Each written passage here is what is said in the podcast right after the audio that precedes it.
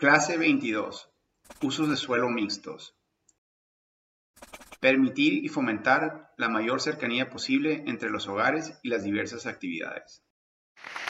Hola, pues continuamos con el tema de movilidad y en este caso, después de hablar de la conectividad y cómo eso se convierte en el elemento más importante para fomentar esos nuevos modelos e incluso con los viejos modelos, si vamos a seguir pensando que el automóvil es una solución positiva, como la conectividad sigue siendo indispensable para, para ello y pues para generar alternativas de transporte colectivo y eventualmente caminabilidad. Pues hablando de caminabilidad y de generar ciudades más compactas donde las cosas queden más cerca, el siguiente elemento es este concepto de usos mixtos. Eh, el tema de usos mixtos puede tomar varias vertientes y creo que es importante eh, hablar de, una en específico, pero cuando hablamos de usos mixtos en general, a lo que nos referimos es el poder tener las actividades eh, a las que necesitamos eh, pues, usar o ir en, nuestra vida y en la ciudad mucho más cercanas una de otras. Básicamente eso es. en vez de, de, lo que teníamos antes, que pues es la causa del gran problema de lo que mucho que hablamos, que era la zonificación. La, zonificación es este modelo de planeación y de regulación de ciudades que predominó en el siglo XX y sigue siendo eh, lo que marca la tendencia en la mayoría de las ciudades hoy, donde eh, la planeación se basa alrededor de separar los usos de suelo, es el separar la zona residencial de la zona comercial y de la zona industrial y de los centros de trabajo. Eh, es como si lo ven en un plano y los que han trabajado en esto, pues son esos planos de colores. Eh, en, ocasiones tenemos toda una sección de la ciudad con un solo color eh, y otra zona con otros colores. O en ocasiones incluso hacemos una separación más micro donde nos metemos a, a un barrio y en el barrio queremos dentro del barrio poner una zona de comercio, otra zona de, de vivienda. Pero bueno, más allá de eso, y esto vamos a ver mucho, donde esta zonificación entra incluso a regular densidades, o sea, marcamos una zona como de baja densidad, otra de media densidad, entonces ya empezamos a agregar regulaciones, pero de nuevo, que, que separan a la ciudad alrededor de zonas. Pero en este caso, pues hablando de las zonas de los usos, de las actividades permitidas dentro de cada terreno o, dentro de un territorio. Eh, y eso, pues, es lo que dio pie a este modelo donde todo nos queda alejado donde todo iba a estar separado. En el curso de reforma urbana ya platicamos de cómo se dio esto, cuál es la, historia, por qué fue interesante e inteligente incluso este modelo por mucho tiempo, pero cómo pues ya queda muy rebasado u obsoleto eh, seguir usándolo como tal en nuestro siglo XXI, o sea, con toda la evolución que hemos tenido en la industria, eh, en las tecnologías eh, y, y en la manera en que vivimos, ¿no? Pero ¿cómo rompemos con eso? O sea, sigue siendo lo que, lo que la ley marca hoy en muchos de nuestros países y en muchas de nuestras ciudades. Sigue siendo por ley que tenemos que asegurar eh, esa separación entre la vivienda y, digamos, cuando menos, eh, la mayor cantidad de actividades posibles. Eh, parte del problema de esto, y, y nomás muy breve para no repetir lo que ya vimos en el curso, es que nos obliga a todos, en el mejor de los casos, nos obliga a todos a manejar más o menos 10 minutos entre cada actividad, entre una actividad y otra. Por lo general, la idea eh, de la planificación original es que no tenga que manejar más de 15 minutos una, persona para casi cualquier cosa. O sea, pueden llegar al súper en menos de 15 minutos, a mi trabajo en menos de 15 minutos. O sea, esa, de ahí nace este modelo, ¿no? este, este concepto, y creo que los que tratan de utilizarlo hoy la manera en que, en que separan esos usos eh, a la hora de planearlo y regularlo es con eso en mente. O sea, ¿cómo puedo lograr que la, actividad comercial y los centros de trabajo no estorben en la, en la zona residencial? O sea, que, no, que, poder preservarla para que esas familias duerman tranquilas, eh, pero colocarlo en un lugar donde puedan accederlo en 15 minutos o menos. O sea, ese es como lo que se, en teoría se intenta con este modelo todavía hoy. Esto ya empieza a tener varios problemas, o sea, porque primero, bueno, ¿qué pasa con los pobres o los que no tienen automóvil o los que por conciencia no quieren usar em, fuentes de energía eh, que contaminan y, pues no, no quieren tener un automóvil propio. Pero sobre todo los pobres. Eso pues, se puede resolver. Pero pues en México y en Latinoamérica eh, un porcentaje muy grande de las familias no les alcanza tener un, vehículo propio, pero mucho menos un vehículo propio para cada integrante de la familia, o sea, porque pues no, no es como que con uno podemos lograr llegar a dos trabajos y a la escuela eh, si somos varios en la familia. Eh, entonces, eso ya empieza a presentar una gran barrera de supervivencia para las familias que más están batallando para vivir eh, para pues, balancear sus finanzas en la ciudad. Y entonces agregamos una carga financiera extra, porque eso, y lo hemos visto y lo hemos platicado, les genera un costo del el automóvil en sí, de almacenar el, automóvil. necesitamos tener una cochera, necesitamos tener un estacionamiento, de la gasolina, de todo esto. Bueno, ya lo hemos platicado. Y entonces automáticamente estamos expulsando de este modelo a una, un porcentaje muy grande de la población y a, los que sí les alcanza también les estamos imponiendo un costo eh, innecesario, o sea, un costo que, si se lo pudieran ahorrar, todos estuviéramos contentos, creo, ¿no?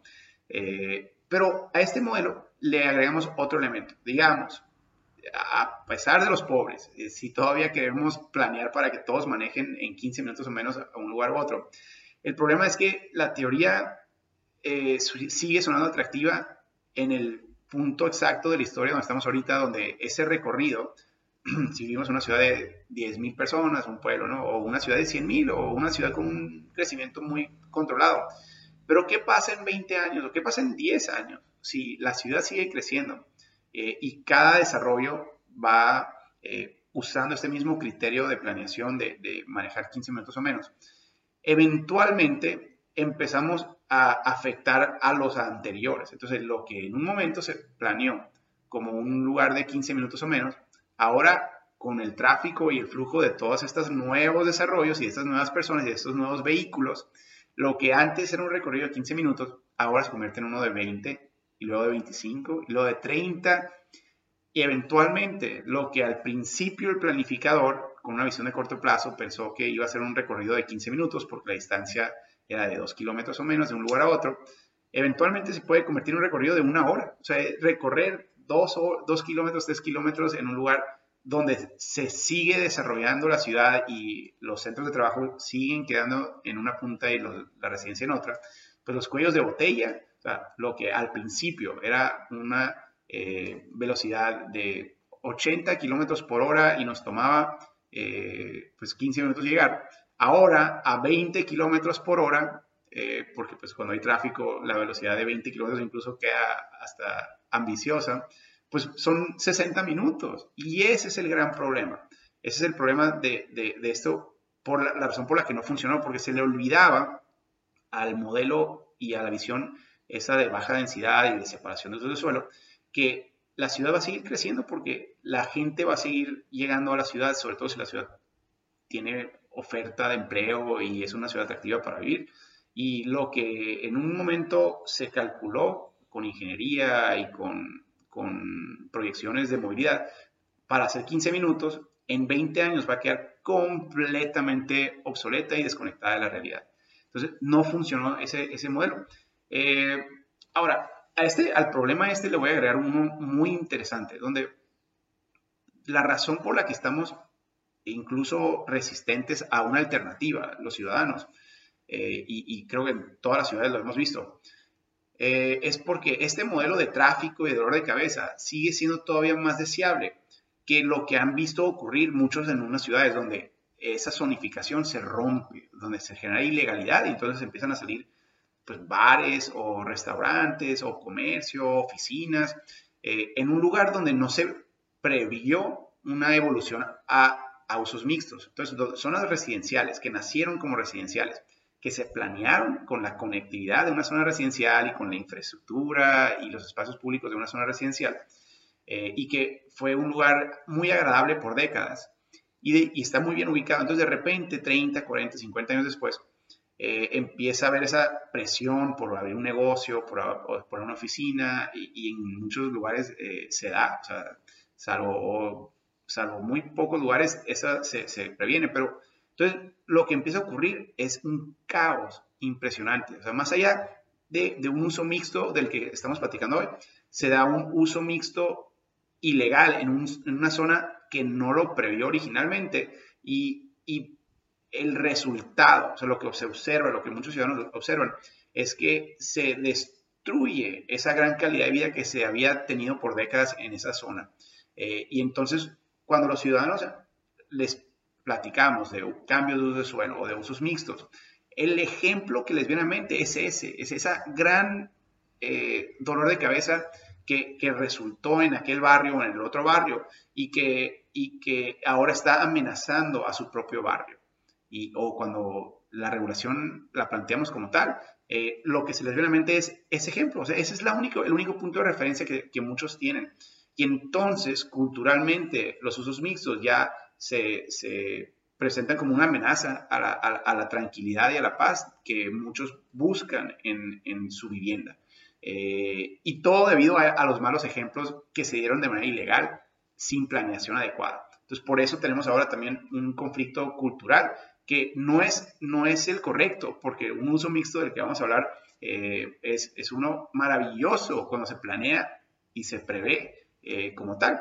Eh, pero tenemos que entender que ese ya está fortaleciendo aún más en muchas ciudades la resistencia contra esta evolución a un nuevo modelo. O sea, por eso eh, la zonificación termina eh, a la hora de hacer un nuevo plan o de, o, de generar nuevos programas de desarrollo urbano o de ordenamiento territorial. pues la participación ciudadana, sobre todo en ciertas comunidades, se hace mucho más activa para preservar su zona como una zona exclusivamente residencial y genera conflictos políticos, sociales, eh, que pueden terminar derrumbando todo un proyecto de planeación. Entonces tenemos que tener cuidado con, con, eso, pero esa es la realidad en la que vivimos. Ese es el modelo de zonificación que se ha, eh, se ha engranado en nuestro sistema legal y en nuestra cultura y que está destruyendo las ciudades y está generando un caos vial y, y una calidad de vida realmente eh, deplorable. Pero entonces tenemos que platicar de cuáles son las alternativas. O sea, si vamos a hablar, si, si eso no era la, la mejor eh, manera de vivir, ¿cómo podemos plantearlo diferente y cómo podemos visualizarlo diferente? Bueno, lo primero es, recuerden, si podemos crear un nuevo modelo, o sea, esto, esto es algo que se va a apreciar, uno en donde pudiéramos ahorrarnos el costo del vehículo o de un vehículo en un hogar con varios vehículos eh, o incluso el costo de la gasolina. O sea, donde pudiéramos, imagínense lo que significaría para, para una familia, sobre todo una familia eh, de escasos recursos eh, o, que cualquier familia que batalle con, actualmente con sus finanzas, el poder ahorrarse todo lo que actualmente gastan al año en, en, en, en su vehículo y en la movilidad motorizada, pues generaría una una mejora financiera significante que ya por sí mismo pudiera ser atractiva. Obviamente actualmente no se, no se puede, pero eso fuera maravilloso para muchas familias. Pero aparte, imagínense si esos 60 minutos de tráfico que perdemos todos cada día en, una ciudad más o menos decente, eh, pudiéramos ahorrarla eh, y reducirla realmente o sea, a, mucho menor tiempo, digamos, si perdemos actualmente una hora, si perdemos solamente 30 minutos al día movilizándonos de un lugar a otro, pues estamos liberando 30 minutos de nuestra vida para hacer lo que queramos con ese tiempo, o sea, nuestro, tiempo para recreación y para convivencia o para hobbies o para educación se abriría. Y estoy hablando de los mejores casos, o de un caso más o menos optimista, pero en muchos casos liberaríamos dos o hasta tres horas de, nuestras vidas que perdemos y que perdemos en el tráfico actualmente. Eh, y pues imagínense qué pasaría con una sociedad, con una ciudad y una sociedad con dos horas extras al día, todas las familias. Eh, creo que es parte de la discusión de muchos de los conflictos sociales y psicológicos que, han nacido eh, recientemente. Pero aparte, en vez de tener que gastar eh, ese, ese, ese, gasto y ese recorrido eh, con energía que contamina. O sea, en vez de gastar gasolina, de quemar gasolina, en, el caso de, que nos ahorraríamos una hora y el costo y, y, y, no nomás no quemar gasolina, sino si pudiéramos caminar, o sea, si para muchas de esas actividades pudiéramos caminar, estuviéramos quemando calorías. Entonces, eso también generaría una mejora al medio ambiente, o sea, al entorno, a, la, capa de ozono, este, a la atmósfera, eh, pero también para nuestra salud física, o sea, no más nuestra salud financiera y psicológica, sino física. El poder caminar un poco más, este, el poder llegar a 10.000 pasos al día en, el mejor de los casos, pero pues si llegáramos a 5.000 pasos al día en promedio por persona, eh, viéramos una mejora en nuestro sistema de salud que no se imaginan. O sea, ya nomás por esa fórmula, eh, la, mejora de salud de todo el sistema hospitalario de una ciudad se, transformaría más de lo que cualquier medicina pudiera lograr actualmente o cualquier inversión. Eh, pero pues es, es actualmente imposible porque caminar no es posible porque todo está tan lejos que es realmente impráctico o, peligroso. O sea, puede resultar en accidentes automovilísticos, puede resultar en, más, eh, más deterioro de salud que, que, si mejor manejamos a un destino eh, todos los días. Eh, entonces, bueno, esa es parte de la bondad de esto. Y se le agrega a este concepto de usos mixtos muchas bondades. Si, si pueden leer el libro de la vida y la muerte de las grandes ciudades americanas, de, de Jane Jacobs, eh, vale la pena el análisis socioeconómico, social, pero también en temas, por ejemplo, de seguridad, de cómo esta, estos, esos modelos de usos mixtos, donde integramos tienditas, integramos varias cosas dentro de, un solo lugar, hablando así de algunos conceptos bien sencillos, o sea, un café dentro de, un, de una zona residencial, tener un café cercano, tener el gimnasio cercano, tener la posibilidad de ir a comprar huevos o ir a comprar tortillas cercanos sin tener que subirse al vehículo y desplazarse para algo que se te olvidó cocinar ese día. Simplemente bajar y en tres minutos llegar a un lugar donde lo compras. Ese, ese, ese modelo, pues, se convierte atractivo. Pero también la universidad, o sea, si estudias o tienen alguien en su familia que está estudiando y poder vivir cerca de la universidad, eh, se convierte eh, algo maravilloso. O los amigos, o sea, que dentro de la misma cuadra aunque tenemos amigos eh, con diferente capacidad económica, tener esa, esa posibilidad de que vivan cerca, a pesar de la diferencia en sus casas y estén dentro del mismo barrio, y el trabajo, finalmente, o si pudiéramos tener la posibilidad de, trabajar en un lugar a cinco minutos o menos caminando. Entonces aquí ese es el concepto.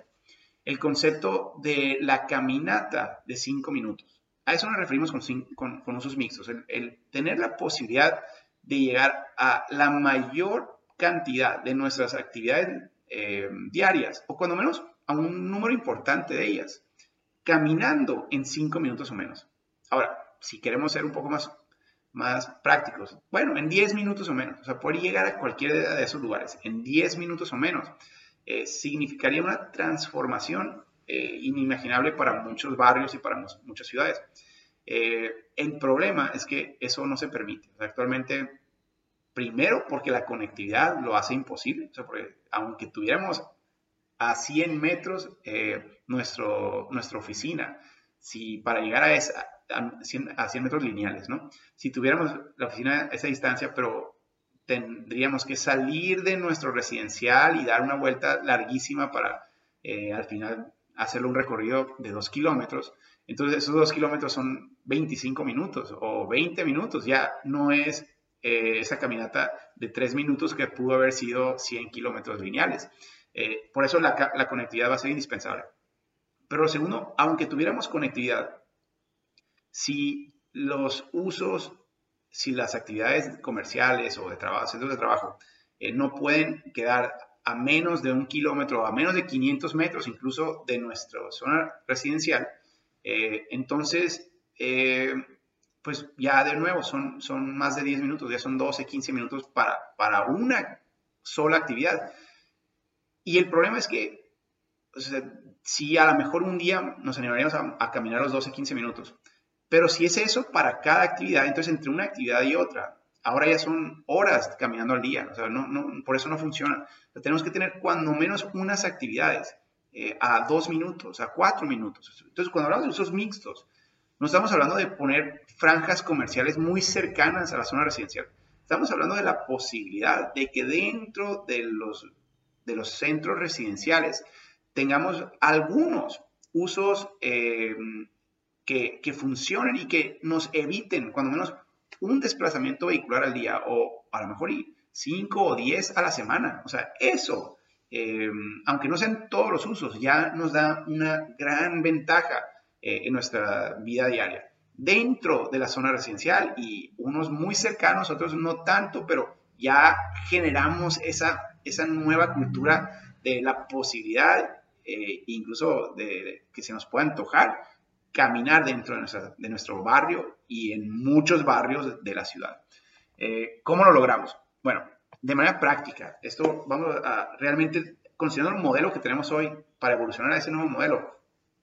Lo primero va a ser, obviamente, definir una gama más amplia de usos compatibles. O sea, dentro de las zonas residenciales, en nuestra tabla de compatibilidad, la matriz de compatibilidad que se usa en los programas de desarrollo urbano, que la usan los planificadores y la autoridad para definir eh, qué tipo de cambios de uso de suelo eh, son apropiados o qué usos no requieren cambio. O sea, dentro de una zona residencial o una zona comercial. Esa tabla la tenemos que hacer mucho más flexible. O sea, tenemos que asegurar que muchos de estos usos, sobre todo los usos que no representan una amenaza real a, la tranquilidad de los vecinos, con algunas reglas que vamos a platicar ahorita, eh, tenemos, que, tenemos que quitar todas las, complicaciones que tenemos actualmente para que los emprendedores se animen a emprender estos dentro de esas zonas residenciales. Eh, cuando menos algunos cuantos muy estratégicos. O sea, eso va a ser bien importante, asegurar que nazcan algunas actividades eh, dentro de esas zonas residenciales. Eh, el segundo que va de la mano y posiblemente sea más importante es definir los usos prohibidos. ¿Cuáles usos van a quedar completamente prohibidos? Eh, y más que condicionados. Realmente aquí estamos hablando de, aquellos usos que no queremos que nunca se pongan dentro de las zonas residenciales. Eso va a ser fundamental. Y no nomás porque eso le puede afectar la, la, vida a la zona residencial, sino que esto puede asustar. La posibilidad de que esto se logre un día gestionar dentro de una zona residencial va a asustar tanto a los vecinos que van a decidir mejor irse en contra de todos los usos mixtos y no van a querer saber nada de ningún café y ni una lavandería. O sea, aquí mejor no quiero nada. Entonces, quitemos de esa preocupación, quitando cosas como bares, o bares a mí me gustan, pero bueno, antros cuando menos, talleres mecánicos, que pudiéramos alegar de que, bueno, es que con, la insulación correcta se puede asegurar que no emiten ruido. No, no, no, no, a ver, eh, posiblemente, pero no queremos asustar a los vecinos. Entonces, quitemos todos esos giros negros, quitemos todos esos eh, usos que dentro de cada una de nuestras ciudades o comunidades ya sabemos que, son los que aterrorizan a, las familias. Eh, prohibámoslo.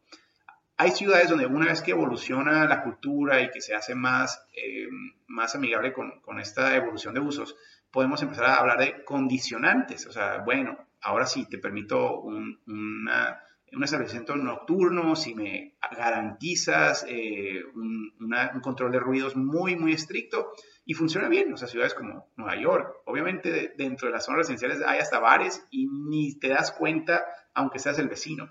Eh, hay maneras de hacer eso, pero, pero seamos prácticos. O sea, primero, prohibamos todo lo más complicado. Y el segundo es, pues, ahora sí, el mecanismo para que esa evolución ocurra. O sea, cuál es el proceso para tramitar un cambio eh, y que sea realmente práctico. O sea, que no, que no resulte en el en el problema en que sigue siendo mejor haciendo ilegalmente. Porque si es mejor para ellos hacerlo ilegalmente, entonces ya pueden hacerlo también aquellos usos que más lastiman y lo van a hacer de una manera que realmente sí lastima a la comunidad y de nuevo vamos a generar ese, esa resistencia cultural contra esta evolución.